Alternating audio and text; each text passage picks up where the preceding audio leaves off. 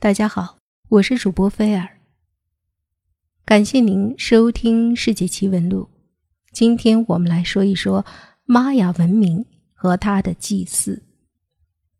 玛雅文明是非常神秘的存在，那它现在还存在吗？在中美洲地区还有这个民族的，不过文化传承已经断绝了。几乎所有的玛雅人。都在名义上信仰天主教，但是一般带有当地宗教的色彩。其宇宙论是典型的玛雅形态。基督教的神圣人物通常与玛雅神奇混为一谈。大众的宗教基本上信仰基督教，做弥撒和庆祝各个圣徒纪念日。前哥伦比亚时代的本土宗教仍受家庭遵行。现代玛雅人。主要从事农业，聚居于一中心村周围的各个社区。中心村有公共的建筑和住屋，在多数情况下，房屋空着，有时长期住人。社区居民除节日和集市外，住在各自的农舍。其服饰，尤其是妇女的服饰，大体仍为传统形式，男性较可能穿着现代衬衣。家庭纺织业日趋式微，衣服大多是工厂织的布料缝制，使用锄头耕地，遇到硬土时改用铲子。尤卡坦人通常饲养猪和鸡，偶尔养牛，以为农耕之用，工业极少，手工艺品通常只供家庭之需。部分的经济作物或当地特产销售之后，换取现金购买本地缺乏的物品。玛雅文化与现代科学的区别是什么呢？环顾周围的世界，非常有趣的是，人类是利用外物的唯一物种。我们是唯一有住房、有衣服等等的生物。所有其他生物都能够与自然共存，它们能够调节自身的温度，与环境适应。我们也可能有同样的能力。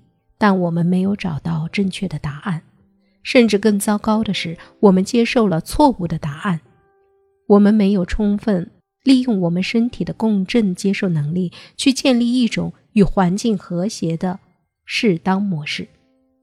玛雅科学和现代科学的另一个重要区别在于，现代科学普遍假定，唯一可知的事物是物质世界，它是我们通过我们的感官体验的。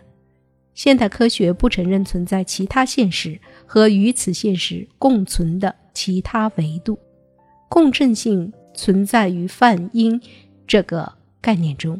以此为例，可以帮助我们理解其他维度的存在。每一个音调都有一个振动性质和泛音，在许多不同的八度音阶中都有泛音，而在现实生活中，我们只能听到一个音调。我们此时此刻坐在这里倾听或谈话所体验的现实是一个音调，但与此同时，与它一起还存在不同的泛音。这些不同的泛音是理解在不同层面共存的其他维度的关键，即不同维度的现实与我们通常认为是唯一真实的维度共存。万物都在共振。让我们从这个原理开始，要完全接受这一原理的含义，的确是一个根本性的转变。如果一切都在共振中，最终一切都是在某些条件下的一种和谐。有一些不同的变化、不同的波和特别的周期消失了，又有另外一些开始了。但基本上，所有的现实都有一个和谐的结构。如果一切都在共振，这对我们。意味着什么呢？这意味着我们是在和地球一起共振，这意味着我们是在与太阳一起共振。我们知道，我们的大脑活动是可以用不同的脑电波周期和不同的频率测量的。例如，我们知道我们的阿尔法脑电波频率对应于地球的基本共振兆赫，这是一个很有趣的关于共振的例子。这将打开一个大门，使为我们目前所依赖的科学及由这些科学所产生的我们目前的治理状态不允许的事情成为可能。通过我们自己的共振和频率与主要环境的共振和频率匹配，我们可以开始看到我们如何从环境中直接吸取能量，直接通过我们自己的身体吸取能量。这是一个全新的思想。玛雅人是不是外星人呢？每个星系都有一个中心，我们实际上看到的许多星系。都是有中心点的螺旋星系，这些星系的核心的密度让人难以置信，它们是星系光束和信息的源泉。从这些星系产生的物质与类星体及其他此类现象密切相关。我们知道，有各种类型的无线电波，我们可以称之为信息光束，正连续不断地从银河的核心发出。问题是这些光束的性质是什么？为什么会传播？这些光束包含的信息是产生生命的信息吗？DNA 的信息密码存在于这些光束中吗？这些光束实际上怎样影响着不同的行星系统呢？玛雅人的科学依据是共振原理。我们的科学起源于十七世纪，是建立在物质是最终的实体，并且是最终可知的实体的基础上的。然而，现代科学的发展使这个问题不再肯定。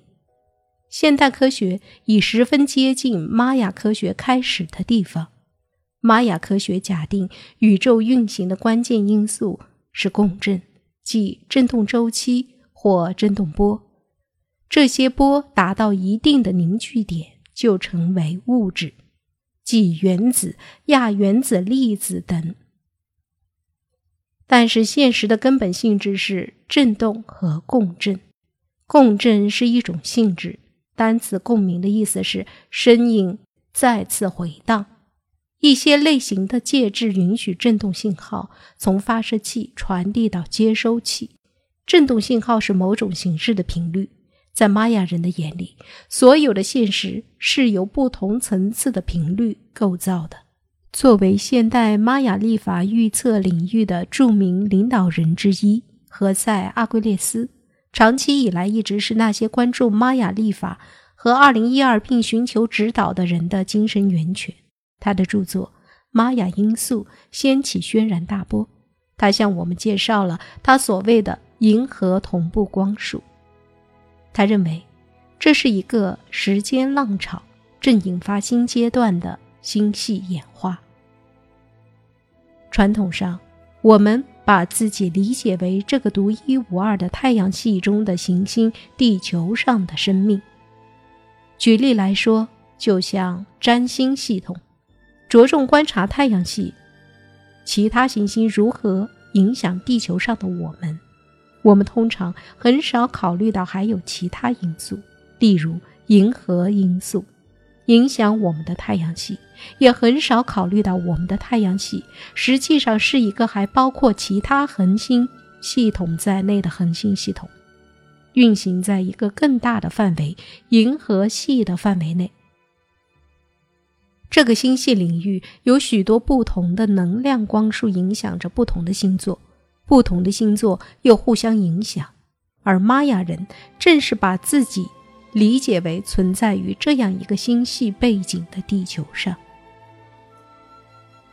历史上，我们知道玛雅文明存在于中美洲，主要分布在当今的墨西哥和尤卡坦半岛。我们知道，通常认为他们的古典文明持续了约五百年，时间从公元四百年。到公元八三零年，当我们谈论玛雅文明时，特别谈的是玛雅的古典文明。目前在各大城市，主要是美国的各大城市，有许多玛雅艺术展览。很多人提出了玛雅人是谁的问题。为什么玛雅文明在大约公元八三零年的时候如此迅速的消失了呢？究竟是什么原因让他们在与石器时代的人相近的年代就拥有这个星球上已知的最精致的历法呢？他们没有受畜驮担，没有眼睛，不使用轮子。无论如何，他们究竟是些什么样的人？会有这样的历法和惊人的数学体系呢？对于大多数人来说，玛雅是个巨大的谜。考古学家的回答真的不够，神秘仍在继续。事实上，我们可以说，玛雅的秘密是这个星球上最大的谜团之一。玛雅人真的是外星人吗？如果他们是外星人，那么，他们来到这个星球的目的是非常明确的，留下明确的线索和信息，让我们知道，在这个特定的时刻，在银河旷野中的太阳系里运行的我们的地球的性质和目的。玛雅人在一个非常特定的时间来到这里，并做了他们的观察。观察之后，他们留下有关地球与至少七个内行星的关系。以及地球正在穿越的银河光束的性质，自公元前三一一三年，地球就已经开始穿越此光束，至今。一旦他们标好地球与银河光束、其他行星和太阳的关系，他们的工作就完成了。我们称他们为银河中的冲浪者，银河系的主人。玛雅人的奥秘之一是他们的历法，或者是如何说明他们的日历。如果传统的玛雅人在公元一百到三百年才开始建设他们的庙宇和城市，为什么他们使用的日历的开始点相当于公元前三一一三年八月十三日呢？此日历通常被称为大周期。问题是，为什么他们会有一个在公元前三一一三年开始的日历呢？要知道，他们的文明真正开始繁荣是在公元纪年开始的几个世纪。当科学家以为也许玛雅人原本是从太阳系以外，从银河系另一部分来的时候，他们也注意到了玛雅人确定他们的日历所用的实际的数学体系。通常认为，玛雅人发明日历是为跟踪农业和种植季节。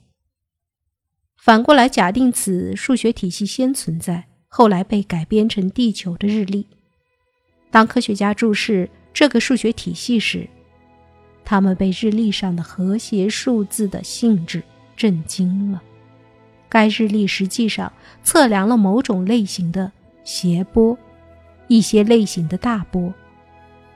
或有惊人的波动和谐波特性的光束，它使科学家们很快察觉，大周期并不只是对时间的测量，它实际上是对地球通过的一个宽度为五千一百二十五年或直径为五千一百二十五年的光束的测量。当然，很难理解，我们正在穿越从银河系的核心产生，并通过本地的恒星。太阳调节的光束，地球和所有其他的行星一样，正在通过这个光束。但对地球来说，它似乎有特别的意义。